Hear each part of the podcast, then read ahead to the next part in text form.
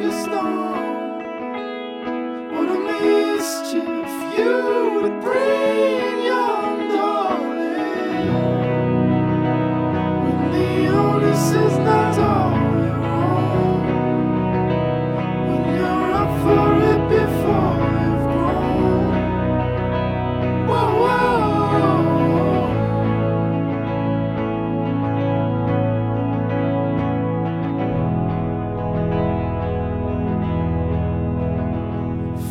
From